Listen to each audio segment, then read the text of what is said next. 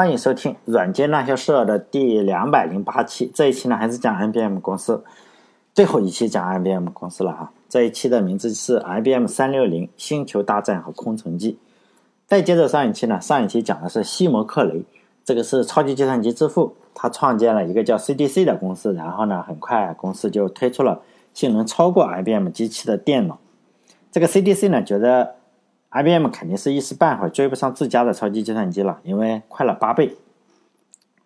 在西蒙克雷老爷子提出我要造一台更新的超级计算机的时候，CDC 呢就把这个克雷老爷子的这个提议啊就否决了，说不给钱是吧？于是呢，克雷公司克雷啊就从这个公司离开了，出创办了一家新的企业。如果老爷子不走的话，CDC 实际上还是有很大的机会去压制 IBM。但是呢，灵魂人物走了。呃，CDC 呢就只剩下了一帮管理人员或者是不太厉害的技术人员。我们并不是说你管理人员或者是不太厉害的技术人员对公司不重要，但是呢，如果你一个公司技术骨干也没有，造不出新的产品出来，然后呢，管理人员你再怎么指手画脚都是没有用的。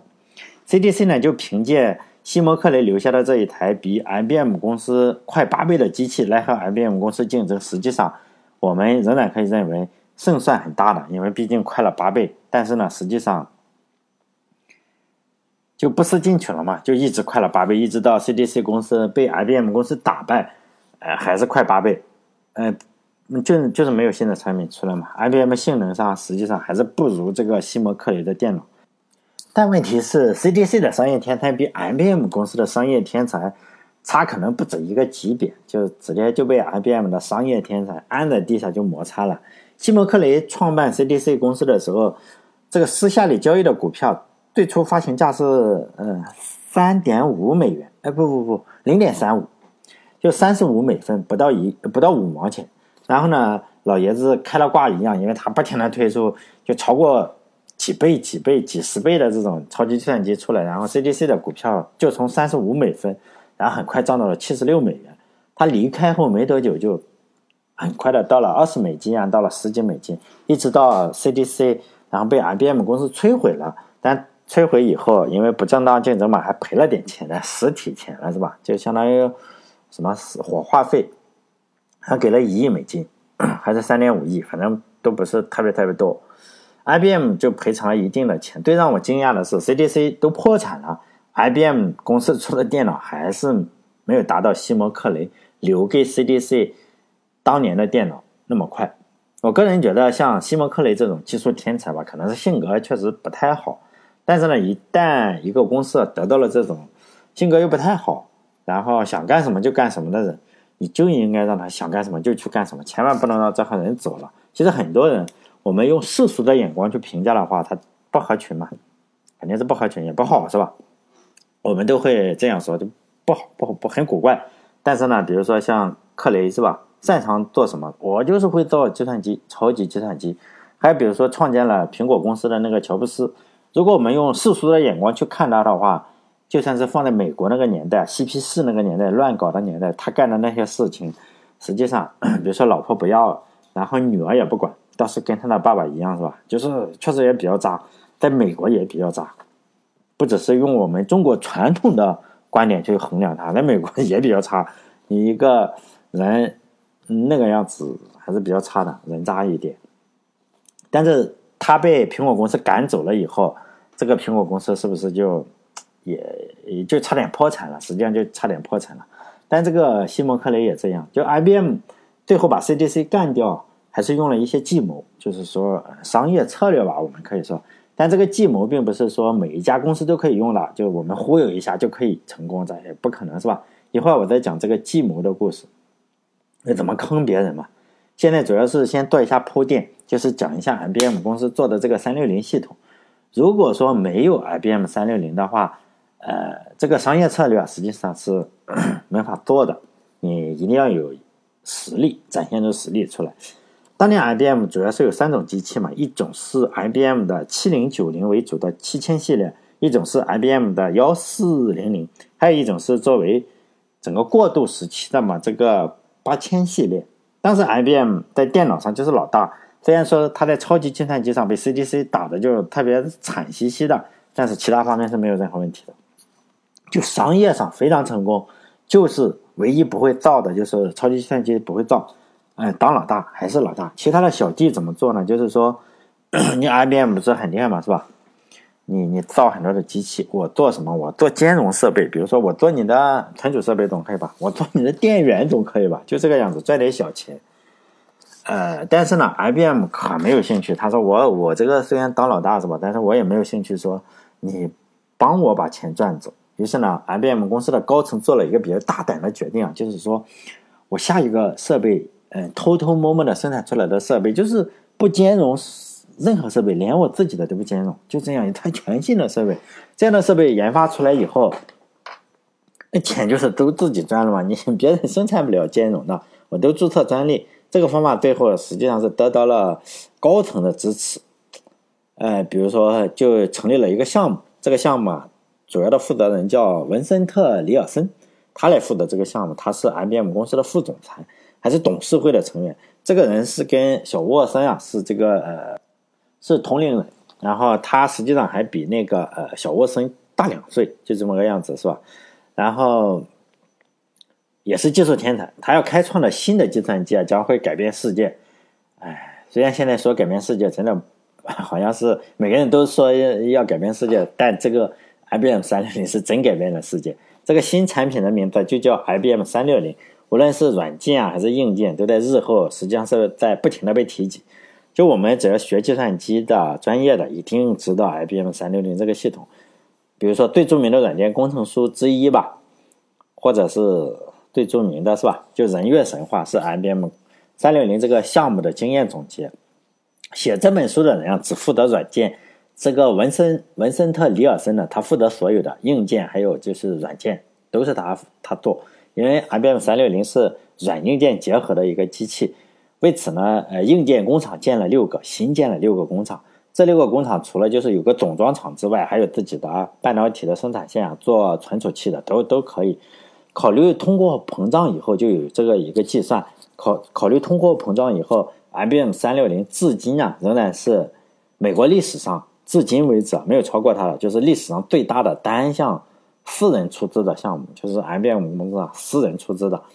IBM 为了这个三六零的计划，每年支出是十亿美金，当年是十亿。现在的话，特斯拉就是最厉害的那个，经常着火，的又又又呃叫什么特斯拉电动车是吧？好像也不能说经常着火，确实着过是吧？卖了那点车就着了好几辆。就是这个这个经常着火的这个电动车，然后每年大概也是十亿。那个年代的十亿跟现在大概通货膨胀要四倍左右。IBM 动用了是五万员工，现在特斯拉显然还没有五万吧？这个项目呢，成本超过了就是造原子弹的那个曼哈顿计划，然后呢，呃，仅次于，据说啊，我不知我没有具体去查这个数据，就是说仅次于美国的这个登月计划。三六零呢，实际上在 IBM 三六零这个方方面面，现在早就已经被曝光了，没有任何秘密了。我觉得当年他们的策略啊，今天仍然是非常现实，而且被越来越多的人模仿吧。当年三六零的计划，呃，核心计划就核心层这些人就计划，就是沃森啊，或者是里尔森这些人就认识到，你要让竞争对手没有任何机会的话，你就不能靠软件，而是要靠软硬件相结合，就是。要把用户啊都圈在你这个地方。现在我们做软件的也圈自己，就把用用户当养猪嘛。就是说你能在我平台上是吧？你出了我平台，肯定是不不不能不能让你过得很爽，就这个样子。就比如说呃，他们也已经认识到了，就是硬件啊比软件呃更难保护，因为硬件你可以克隆，但是你软件的话，你这个保护起来相对比较方便。如果软件只能运行在自己的硬件上，那么别人就没有办法来竞争了，因此呢，想用软件的话，必须买我的硬件。你你想用硬件的话，是吧？我顺便送你一个软件，就这个样子，就没有办法用其他人的。现在大家有没有想到，现在包括世界上都是这个策略啊，是吧？比如说呃，苹果也是这个策略，是吧？苹果你看看，你想用它的这个耳机，呃，包括你用它的软件，包括用那个无线的蓝牙耳机。你用在安卓上行不行？也行，不好用，是不是？就这个样子。就是说我我是一个固定的生态圈，包括现在我们中国这种软件，是不是都是把用户圈在这里？就是我可以删你的帖子，我也可以什么样子，反正你一定是我养的猪，就是这个样子，猪圈。当年 IBM 就是这样做的，他们唯一的缺点就是有一个，他们低估了开发一个计算机的操作系统的难度。他们开发这个操作系统的时候，在一九六三年的时候，呃，没想到啊，这个 CDC 是吧？万万没想到，CDC 一下子推出了超级计算机，这就让小沃森非常非常的震怒，他就命令啊公司去调查一下这个 CDC 怎么搞的，是吧？怎么搞的这么快？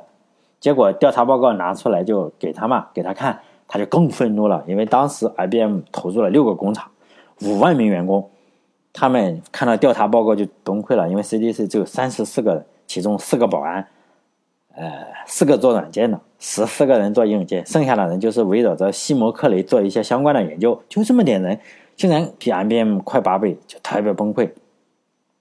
这些人中啊，只有一个博士是吧？只有这个西摩克雷是博士，其他的可能就是。什么？三本四本，也不一定，有可能保安可能连本科都不是，是吧？四个保安呢，还有，不管怎么说了，就一个博士，带着这么多的，呃，看起来也不不太像什么，是吧？好像是复仇者联盟一样，没想到就把五万多的员工打败了，还当场就发表，然后，呃，他觉得可能找了这五万多人都是废物，因为你毕竟五万多人六个工厂。妈的，一年用十亿美金，结果你被这三十四个人溜得像狗一样，这让我想起了我老家。我老家山东莱芜，莱芜有一个国共两党，发生过一国内战争嘛，反正杀了，不管怎么说了，死亡五万中国人。就是有一句非常非常著名的话，就是国军长官王耀武说的。我没有见过王耀武，但是我小时候啊，天天要接受红色教育。红色教育呢，每年去一次。就是去莱芜战役纪念馆，莱芜战役纪念馆我每年去一两次吧，或者三次，不知道，反正假期里你得去一次，然后清明节去一次，就是你得背稿子。我们不是说呃讲稿子，我们得背过背过所有的稿子，就是稿子上写的，我我不清楚他有没有真的说过。据说啊，这个共产党是吧？我们的伟大的共产党很轻松的杀掉了五万国民党，就是五万国民党被就在我们那个。口镇，我们山东莱芜有个叫口镇那个地方，就是一片平原，可能就杀掉了五万五万多国民党，当然也是中国人啊，五万多人，你不能说他们有多么罪大恶极，但是确实杀掉了五万多。就是王耀武，国民国民党的长官王耀武说的，呃，他说呢，说你别说五万多人，三天就被消灭了，就是放五万头猪让共军去抓，三天也抓不完。但我是看到了这个五万，我就想到了小时候我受的红色教育，是吧？哎呀，就这个样子。但我相信小沃森看到自己六个工厂五万多人竟然打不过这个 CDC 的西摩克雷带领的三十四个人，四个保安是吧？当时的心情应该是和这个国民党的长官王耀武应该是一模一样的，是吧？就是五万头猪，你也应该把写完这个三六零操作系统吧。因此呢，他当场发飙，就解雇了这个人，解雇了李尔森，就说你不要负责了。你显然你你花了那么多钱，你显然就是废物嘛。然后就把他解雇了。他让小沃森呢，就让自己的亲弟弟亚瑟就从国际业务部回来了。然后你说你负责这个是吧，弟弟啊，你这个负责这个 IBM 三六零，带领着五万个人整出来。后来证明这更是个灾难，因为他弟弟回来以后。他弟弟玩什么？就是跟哥哥一样，就是富人是吧？玩起人海战术，觉得五万人不够，那再加三万。因此呢，IBM 三六零从五万人一下子加到了八万人。结果鼎盛时期的时候，八万个员工在做 IBM 三六零项目。软件开发呀，和我这，比如说我在工地上挖这个排水管。你可能就是一百人，可能一天挖一百米；你有两百人，肯定是挖两百米。你如果挖的更少了，肯定不行。你这个搬砖也是嘛，人多力量大是吧？就众人拾柴火焰高。你这个结果你五万人不行，我又再给你加个三万。但是人多啊，对软件开发来说，还真的不一定就加快了进度。这也就是《人月神话》这本书里的由来嘛。对软件开发来说，人多不一定越来越快。人员增加到八万以后，每年花的钱肯定是又增加了。一半嘛，是吧？五万增加八万，你又增加了百分之六十，这个工资肯定是增加了，但是开发的进度更慢了。他弟弟也崩溃了，是吧？没有处理过这种东西，现在人多更慢。他弟弟也就辞职了。于是小沃森一想想，哎，不行，还是还是得把这个里尔森叫回来。然后里尔森他又把他免职了，然后又把他叫回来了。里尔森回来以后，他可能在免职期间也是有有所思考，是吧？发现这个项目实在是有点说不过去，他就呢决定先减少人员，就减少了一半人员，因为开支实在太大了，他也没有办法补这个无底洞。骄傲的 IBM 呢就再次出售了，然后他一这个 IBM 实际上不太出售自己股票的，但是实在是没钱了，他就不那么骄傲了，然后他又卖了。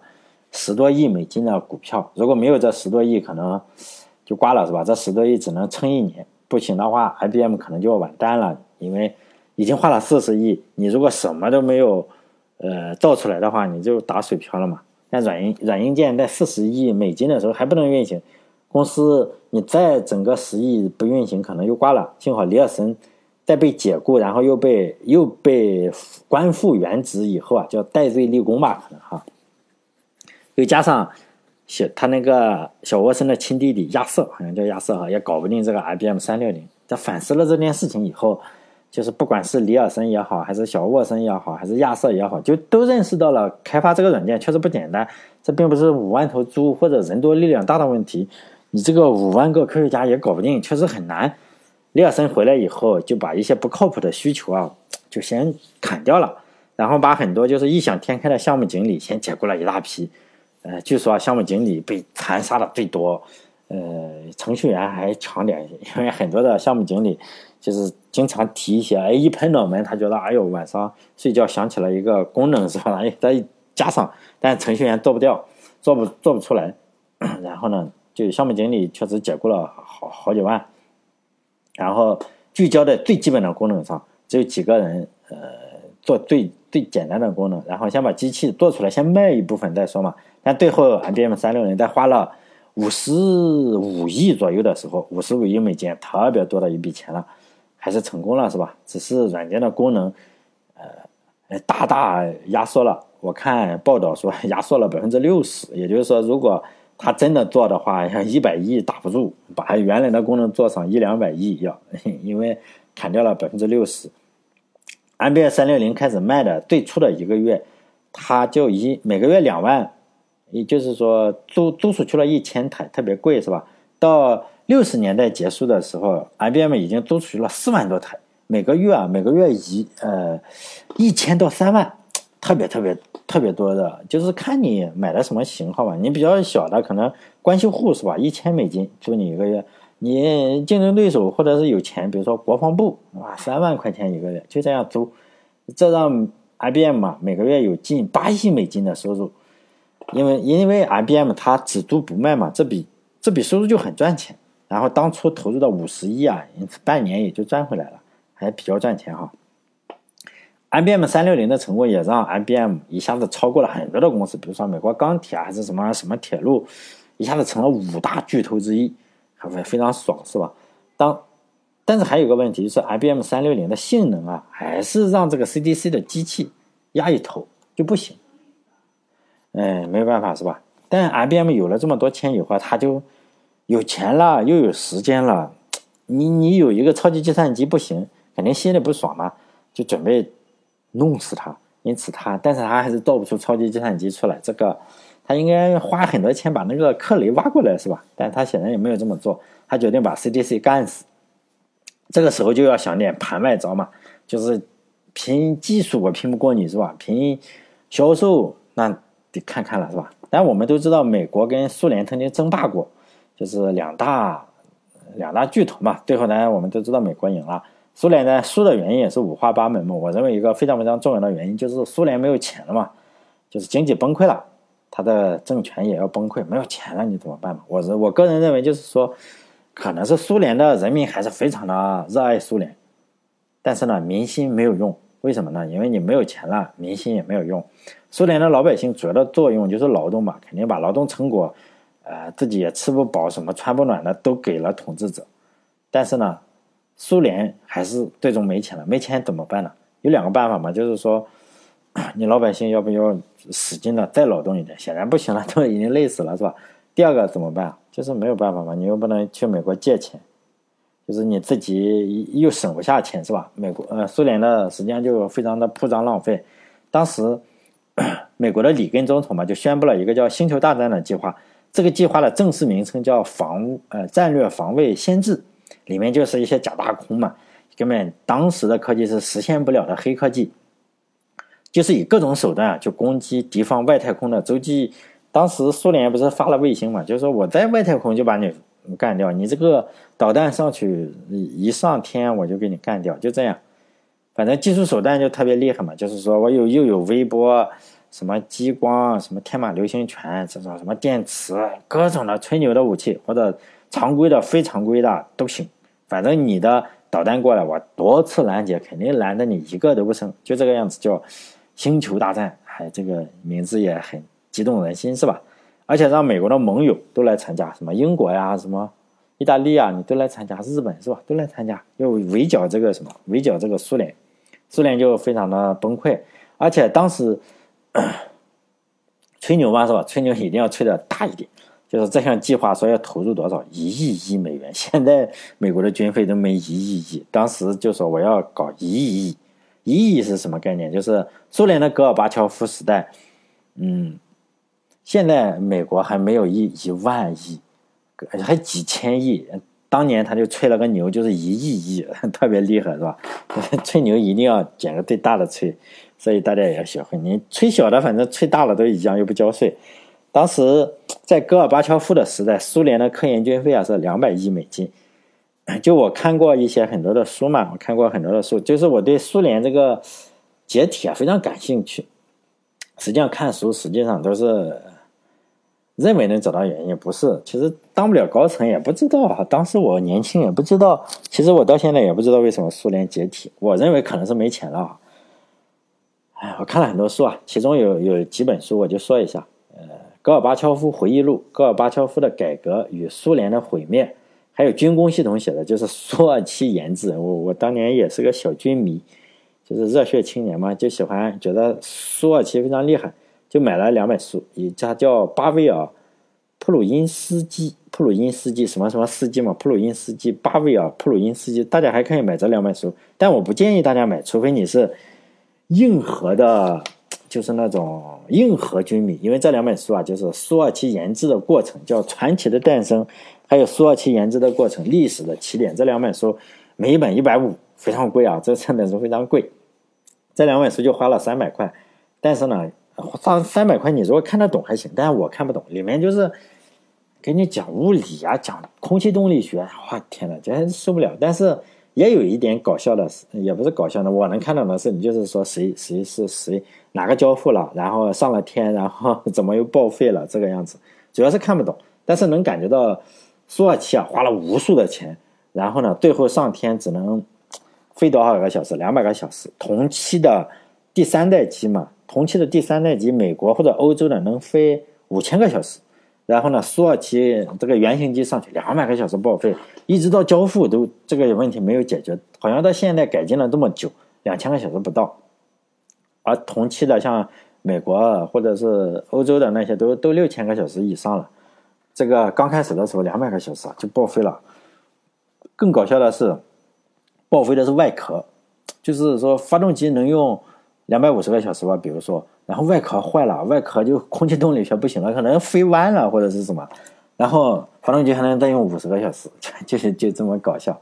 但光试飞员，因为他这个飞机不行啊，就是花了大量的钱，试飞员在天上死了好几个，其中有一个是刚上去飞机解体了。这这书里写的，并不是我瞎编的，书里写的为什么不行？他就说这个书里很搞笑，他记录这件事情，他在记录为什么。出现了这个问题，就是上去解体了，他就跟你解释为什么不行，哎，哪个动力学哪里不行，所以解体了。然后还有一个是不行，就是说油料计算错误，就是加油可能没加够，或者是你太沉了，不行。就是你本来是说飞五百公里，结果三百公里油没了，哎，又又摔死一个试飞员，试飞员死了好几个，然后呃弹射座椅各方面都出问题，所以苏联的。呃，研发能力啊，看了这本书我就觉得好像不是特别厉害。哎，这这几本书呢，有个很诡异的现象，就是苏联的科学家实际上他知道美国的星球大战啊，大部分是吹牛，肯定不可能的。就是当时的技术，虽然苏联可能在很多方面是不如美国，但是他也知道你在吹牛，他知道你也做不成，我也做不成，就好像是吹牛啊，他知道你在吹牛，你肯定做不成。但是更诡异的是哈，戈尔巴乔夫这种级别的人也知道星球大战是假的，就这样，他他也知道军方啊，军方以星球大战，就是苏联的军方以星球大战为要挟，就从国家拿钱嘛，就拿海量的钱，也是假的。就是说，大家都报告上来，戈尔巴乔夫也知道你他妈又又又要坑我钱，有有没有用了？没有用，他还是给钱，就这个样子。就是说，这个星球大战最厉害的地方就是说，他推出了一个假的东西，所有人都知道在吹牛，但是呢，钱肯定花光了。就是说，不停的就是一个无底洞，包括这个苏二七就是无底洞。星球大战有个计划是说，F 十八就是一个可以在航空母舰上起飞的飞机。美国的这个航空母舰的飞机比 F 十五、F 十六这种飞机啊要弱一个档次、一两个档次，因为它是航空母舰上起飞的飞机，呃，飞行距离啊、作战能力都不行。但是呢，当时就说要在 F 十八上装火控雷达，然后苏联马上就上马了这个项目，就花了很多很多的钱。就是说，我要在苏二十七上，然后装火控雷达。首先呢，苏二七还飞不起来，自己还飞不起来，你给他研究火控雷达干个屁？实际上。花了很多钱，这个苏二七就是星球大战的，也不能说它是牺牲品了，反正是确实牺牲了很多苏联老百姓的这个钱，肯定是真的。最终有可能因为这种军费的不停的扩张，然后苏联实在是花了没有钱了，最后挂了。就是我们现在中国军迷特别推崇这个苏二七嘛，是吧？然后实际上在一直到苏联解体那两本书里讲的哈，大概是交付了六十九架。据说，起码我数了一下是六十九架，他列了六十九架，我不知道是多少，但是没有一架是作战飞机，而且都是原型机。他总共有这六十九加加上七十架吧，这七十架中总共有十三个机型，实验了十三个机型，都是实验机型。还有发动机三小时三百个小时就完蛋了。这七十几架中还有几几架是没有发动机的，为什么呢？协调有问题，就是说呢，我造了这个机型可能比较混乱。结果发现飞机外壳什么都造出来了，没有发动机。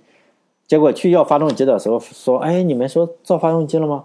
发现那个发动机没有造，因此呢，有好几架飞机就是说从来没有上过天，因为发动机没有。就是说整个大家都在坑钱嘛，是吧？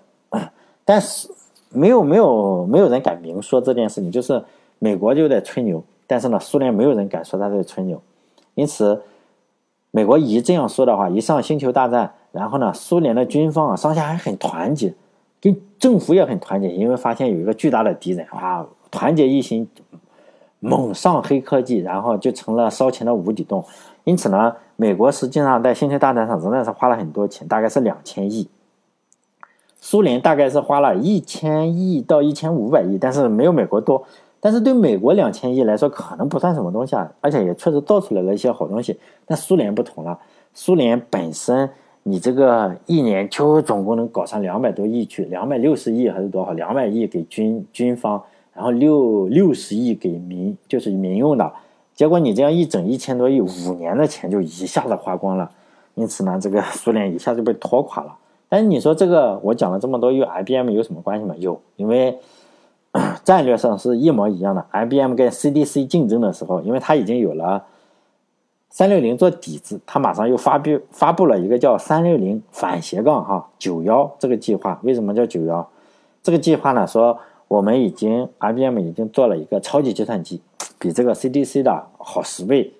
然后呢，软件呢，我 IBM 三六零的软件都可以跑在超级计算机上，速度快多少？快几十倍，就这个样子，就是吹牛嘛。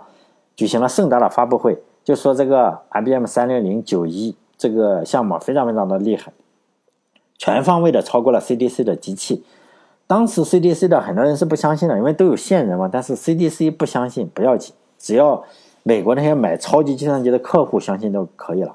然后 IBM 公司就上家一一家一家的谈判，就说你买我们这个，你听说你要买这个 CDC 的这个超级计算机是吧？先不要买，我们马上出新的。人家一听说我这个就要用了，不要紧，我这个以五百美金一个月先租给你这个先用着行不行？我这有电脑。性能比较弱，像五百美金一年是吧？我这个赔钱赔钱赚吆喝，就就先你先别买，我明年就造好，哎，比那个九幺好多了。这些人一看，以我们我们想想，这个客户你想想，哎，再忍一年是吧？反正还有个免免费的，接近免费的五百块一年的这种机器先用着是吧？那就行，那就先先等着那个好五倍的。因此呢，这样就就搞笑了。CDC 就卖不出货去了，因为大家都在等着什么？就有一个预期，就是我要等着 IBM 的三六零九一这个 电脑出来，因为 IBM 吹牛吹出去了。CDC 就算是 CDC 知道了 IBM 造不出来，他去跟人家说：“哎，这个 IBM 是吹牛。”人家不相信啊，因为他说 IBM 怎么可能吹牛是吧？IBM 已经造出来了 IBM 三六零是吧？结果。就是一年一年嘛，终于等到第三年的时候，CDC 卖不出电脑去了，就没有现金流了，也就挂了。在一九六七年初的时候，CDC 已经半死不活了，就就它已经不行了，就好像苏联就要解体以后了。IBM 一看它已经不行了，然后就取消了 IBM 三六零九幺的开发。实际上没有取消，他没有做，就是光吹了一个牛。这一点和星球大战的计划差不多。苏联一挂，然后克林顿说：“哎，我们不造了，是吧？星球大战取消了。”当然，CDC 跟苏联还不同，CDC 是个公司嘛，毕竟还是美国的公司。公司的 CEO 叫比尔诺里斯，就气死了。他知道你他妈的又坑了我，而且你这个不正当竞争，他就找 IBM 打官司嘛，说 IBM 不正当竞争。后来确实打官司打到了证实 IBM 就是不正当竞争，就是说呢，官司打了好几年是吧？最后 IBM 交付给了 CDC 做火花费是吧？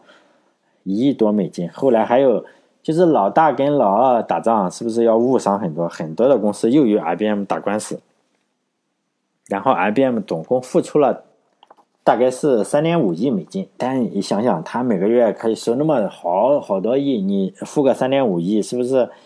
我觉得挺赚的，你给给了人家 这个作为这个是吧？同情金也可以啊，但这一系列关系一直。官司啊，一直持续到一九八二年才结束，也许是命运的安排吧。哈，他和他的父亲一样，他父亲最后一件事情就是给美国司司法部打官司。小沃森呢，最后一件事情还是和美国的司法部打官司，包括和他父亲也是一样，嗯，就是遗传心脏病是吧？祖传心脏病。他一九七五年的时候，他的心脏病又复呃发作了，然后他就从公司退休了，但是他。呃，人的生命最重要，你没必要，就是自己的公司也没必要再死在这上面。他官司没打完，他就退休了。嗯，其实又等了六年之后才退休。同年的话，他走了之后啊，就是负责 IBM 三六零的他那个弟弟，嗯，辞职了嘛，是吧？嗯，他看他哥哥走了，他也不一定是看他哥哥走，他就去法国。他是他弟，他哥哥是呃苏联大使馆的，就是美国驻苏联大使馆大使。他，嗯，他弟弟是美国驻法国大使馆大使，就是说两个大使，他就去了去当大使。因此呢，在一九七五年的时候，沃森家族整体从 IBM 就是说离开了，也就是说创立六十多年来第一次 IBM 里没有就是说沃森家族的人。但这个家族也已经够荣耀了，是吧？父亲创建了 IBM，然后儿子把 IBM 发展成了世界上最知名的计算机公司。但我觉得他的儿子比他说不定还要伟大一点，是吧？但我们就说了这个欺骗的方法，就是说用星球大战也好，还是用 IBM 三六零杠九幺这种欺骗的方法好不好用呢？或者是有没有任何人都可以用的？我认为实际上是不是的。比如说小说上我们知道《三国演义》上有空城计，但在现实中啊肯定是不可能出现的。比如说他来了十万大军，你别说你大门还敞开了，你就不敞开的话，我也给你砸个洞，就这个样子。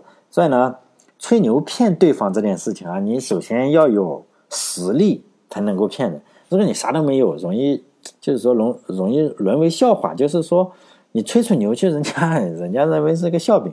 比如说美国说要搞这个星球大战，搞苏联，苏联实际上是不可能完全不相信的，因为他也搞搞了一些是吧？搞了两千亿，比如说那导弹现在就能拦截了，人当年可能不能拦截。但苏联不可能完全不相信，万一你美国搞出来了呢，是吧？再比如说，IBM 说搞这个 IBM 三六零九幺，CDC 要不要担心？要担心，万一 IBM 能搞呢？因为他搞过三六零，他再搞个三六零九幺，你确实应该担心。比如说，如果说咱们的邻居，比如说天蓬元帅，就是人脸嗯，猪脸人身的这个是吧？猪无能，他说他要搞星球大战干美国，那就有可能只能骗自己相信嘛，自己人相信，他家里可能有这个脑子进水了的这个两千万人是吧？可能相信，其他人我认为，呃，除了这两千多万被洗得干干净净的，这个脑袋已经被洗得干干净净，认为他可以干掉美国，其他人都不会认为他能干掉美国吧？我觉得其他人不会相信，也许会有一些人相信，但是不会超过一百万人了。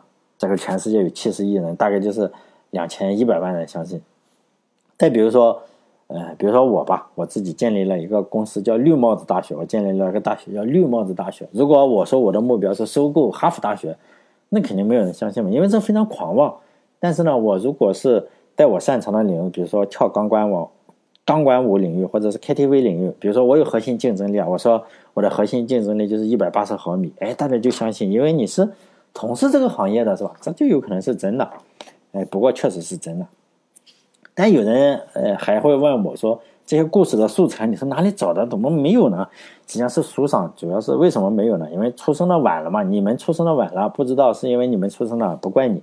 因为我有这方面的爱好，就买了很多的书，而且也舍不得扔啊，就积累了很多书。这里的故事啊不止一本，哎，有一本是一九九五年出版的，可能很多听众还没有出生。一九九五年的时候，可能还没有出生，或者是还还在吃奶。就这个样子，这本书的名字叫《父与子》，父与子 IBM 发家史，父与子是一个漫画哈，我我也有，那还有一个最早版本的，这个一九八五年版本的叫《父与子 IBM 发家史》，我认为应该绝版了。还有一本是两千年出版的，呃，距今也已经快二十年了，叫《沃森传：特立独行者和他的 IBM 帝国》，啊，就是很早，一个是九五年的，一个是两千年的，就。那时候，现在可能大家要去旧书店去买，就整个 IBM 的故事，参考了这两本书，还有其他的书，我就不一一列举了。至于你说哪一段参考了哪一本书，哪个地方，我就不一一介绍了，是吧？最后再说两句读书的事情。有些人就觉得，哎，你读书是不是特别好？就是说，你像我藏了很多的书，是吧？也实际上不一定，因为不止这个年代啊，实际上任何年代都是如此。最好的是什么？就是有钱是最好的。不是读书多就最好。比如说，《金瓶梅》里写过这样一件事情，我也读《金瓶梅》啊，非常好，希望大家读一读。就西门庆就是要和他的哥们嘛拜拜兄弟，拜兄弟的话，呃，你实际上是要分出个老大、老二、老三，是吧？一直到老十，就这个样子。年龄最大的，我们都知道，年龄最大的就是英伯爵，他是最大，他比西门庆大，但是英伯爵就不敢当老大，为什么呢？因为没有钱嘛。英伯爵说的那句话，人家说你这个英英二哥，你应该当老大，因为你这个续齿就续齿，就是说续这个年龄，年龄的话你最大嘛，你肯定是老大。他说了什么？如今年死，只好续些财势，就是说你有钱有势当老大是吧？你 大家都清楚，有钱有势当老大都一样的。但我自己也读了一些书吧，后来我发现跟这个《金瓶梅》里写的是一样。你每次聚会的话，你看他。西门庆要和哥们拜兄弟，然后吃饭，其他的人都是随一些黄的、白的、铜的，就就什么就是小钱，就是说呃都是一些铜、纸钱这种凑份子的话，都是一些纸钱或者不拿什么东西。那个谁拿最多呢？就西门庆拿最多嘛，就是我我银子就拿出去，然后就买几头牛、几头几头猪啊，这个样子。现在我每次聚会就是不用付钱的那个，或者我拿一点点小小头，人家都不好意思要我的。我说我请人家小孩不用不用，按住，不你你不要出钱，因为对你太痛苦了。因此呢，我就是每次去吃饭的话，就是我读书应该算是比较多的，然后不用付钱的那个是吧？低头吃完饭，拍拍屁股就走。然后有钱的同学，我们的西门庆大哥已经把单买掉了。但是关于 IBM 我就说这些了，但是讲了好几期了啊。下一步我就想讲一讲这个晶体管和半导体那一块。就 IBM 有很多的电脑是用电子管做的，当然了，CDC 用什么做的？晶体管，因为已经到了电子管到晶体管就是转换的这个呃年份了，是吧？其实晶体管以前我讲过，讲过一点，但是没有没有详细讲。